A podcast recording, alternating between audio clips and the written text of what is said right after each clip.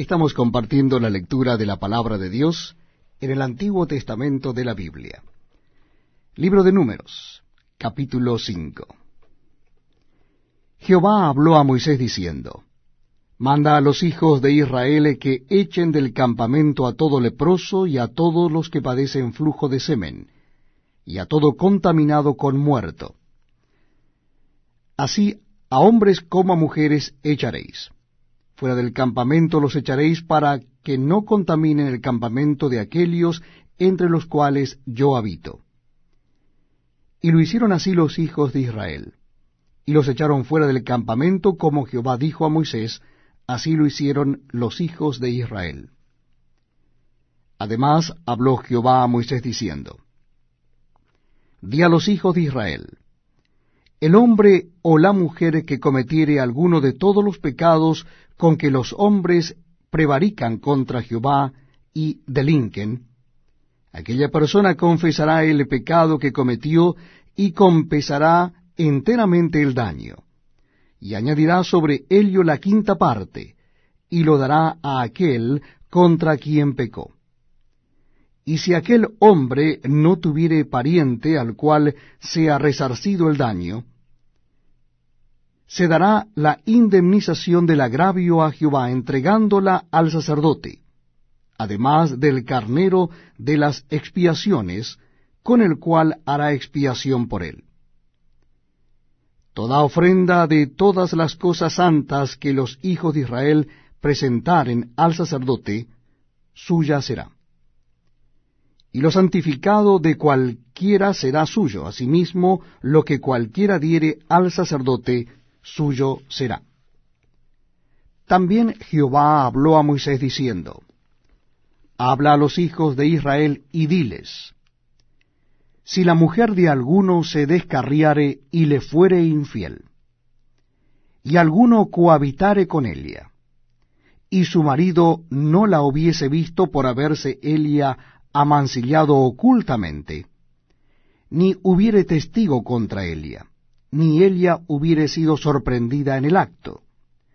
Si viniere sobre él espíritu de celos, y tuviere celos de su mujer, habiéndose ella amancillado, o viniere sobre él espíritu de celos, y tuviere celos de su mujer, no habiéndose ella amancillado, entonces el marido traerá su mujer al sacerdote, y con ella traerá su ofrenda, la décima parte de un efa de harina de cebada.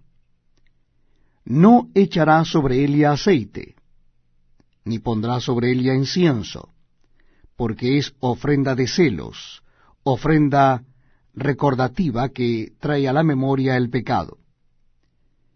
Y el sacerdote hará que Elia se acerque y se ponga delante de Jehová.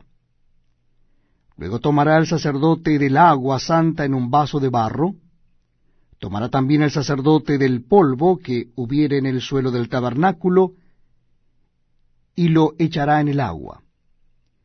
Y hará el sacerdote estar en pie a la mujer delante de Jehová, y descubrirá la cabeza de la mujer, y pondrá sobre sus manos la ofrenda recordativa, que es la ofrenda de celos.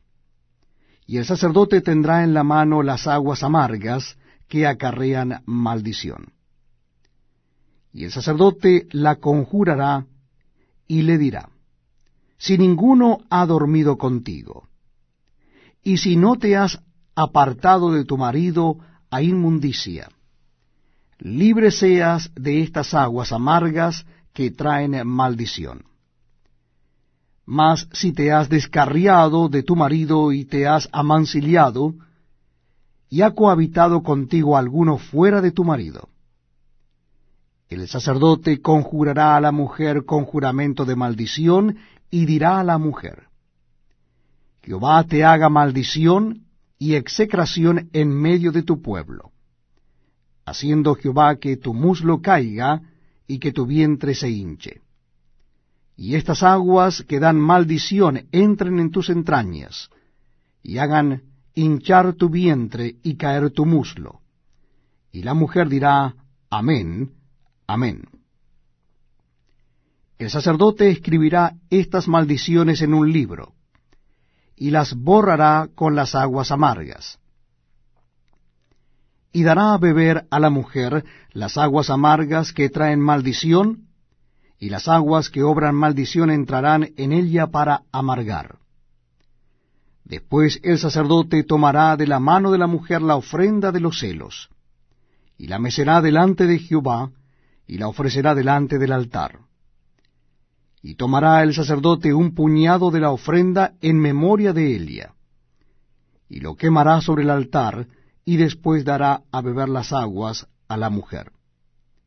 Le dará pues a beber las aguas, y si fuere inmunda y hubiere sido infiel a su marido, las aguas que obran maldición entrarán en ella para amargar, y su vientre se hinchará y caerá su muslo. Y la mujer será maldición en medio de su pueblo. Mas si la mujer no fuere inmunda, sino que estuviere limpia, ella será libre y será fecunda. Esta es la ley de los celos, cuando la mujer cometiere infidelidad contra su marido y se amancillare, o del marido sobre el cual pasare espíritu de celos, y tuviere celos de su mujer. La presentará entonces delante de Jehová y el sacerdote